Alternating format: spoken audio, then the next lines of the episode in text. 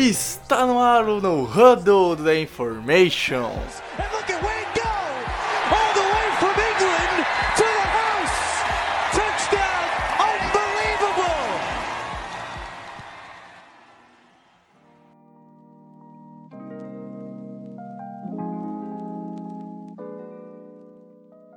Olá, olá! Está começando o No Huddle, episódio número 1.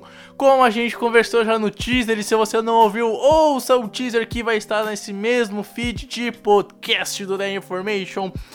Pra entender o que é o No Huddle, não vou entrar no ponto aqui do que é o No Huddle, a não ser falar que é um novo programa do The Information, um programa curto sobre um único assunto pra gente conversar. Então, chega dessa enrolação, não tem blocos de recados, só tem o único pedido que é para acessar o nosso site theinformation.com.br e seguir a gente nas redes sociais, o Twitter arroba InformationNFL, Facebook e Instagram The Information NFL.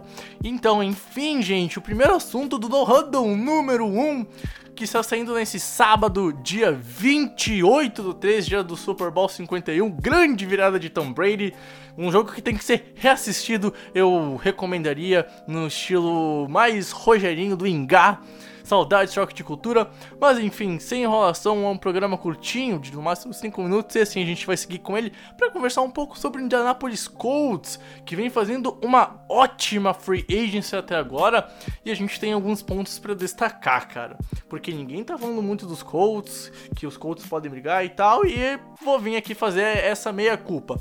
Até porque o Indianapolis Colts desde que terminou a temporada, já vinha namorando com o QB Philip Rivers, que veio dos Chargers, e vem para dar um up no ataque, afinal agora o, os Colts têm um QB para brigar de verdade pelo, pelo título da divisão e quem sabe até a EFC.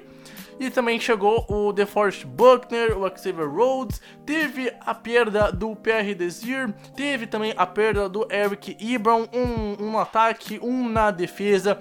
Mas a verdade é que, por exemplo, na defesa chega o Xavier Rhodes, um, um, um corner que está contestado nos últimos dois anos, dá pra se dizer assim, último ano e meio principalmente mas que chega num contrato de proven, ou seja, chega um ano barato para se provar, ele tem talento.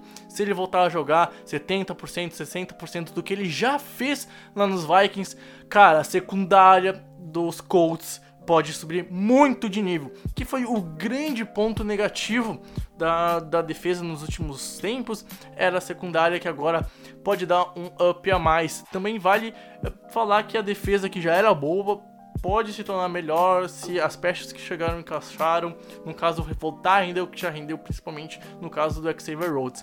No ataque a gente tem as principais contratações e as principais mudanças, dá pra se dizer assim, também.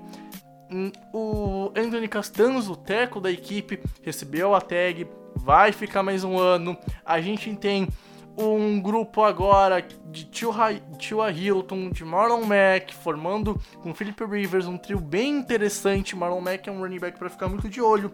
Numa OL que além do Castanzo já conta com o Quentin Nelson, um, um OL de miolo muito, mas muito bom, na minha opinião, talvez seja um dos cinco melhores OLs gerais da liga em todas as posições.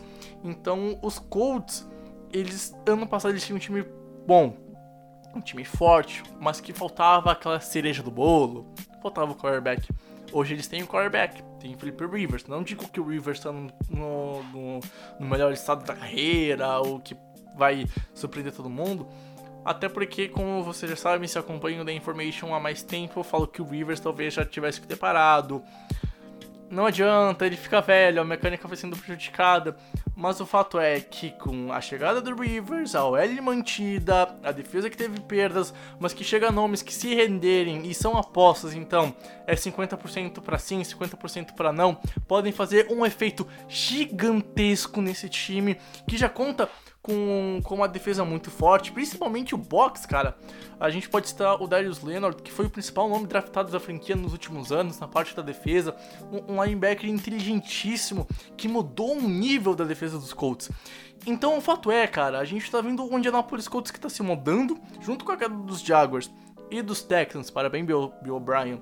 A gente vê os Colts brigando com o Tennessee, e aí Tennessee tem suas peculiaridades que a gente não vai entrar nesse episódio do, do No Huddle, a gente vai comentar apenas os Colts, mas a gente começa a ver uns Colts que, se as peças encaixarem, QB, a, o, o Road na defesa, encaixar com esse time que já é potente, pode dar um up e pode fazer a franquia, quem sabe, até brigar pela IFC. E quando eu digo brigar, não é ganhar dos dois grandes hoje em dia, que é Baltimore e que é o, os Chiefs de Mahomes é talvez chegar e fazer um jogo duro, um jogo de igual para igual, que caia de pé, como os Colts faziam, por exemplo, com Andrew Luck, com um, o Peyton Manning as, na década passada, saudades Peyton Manning.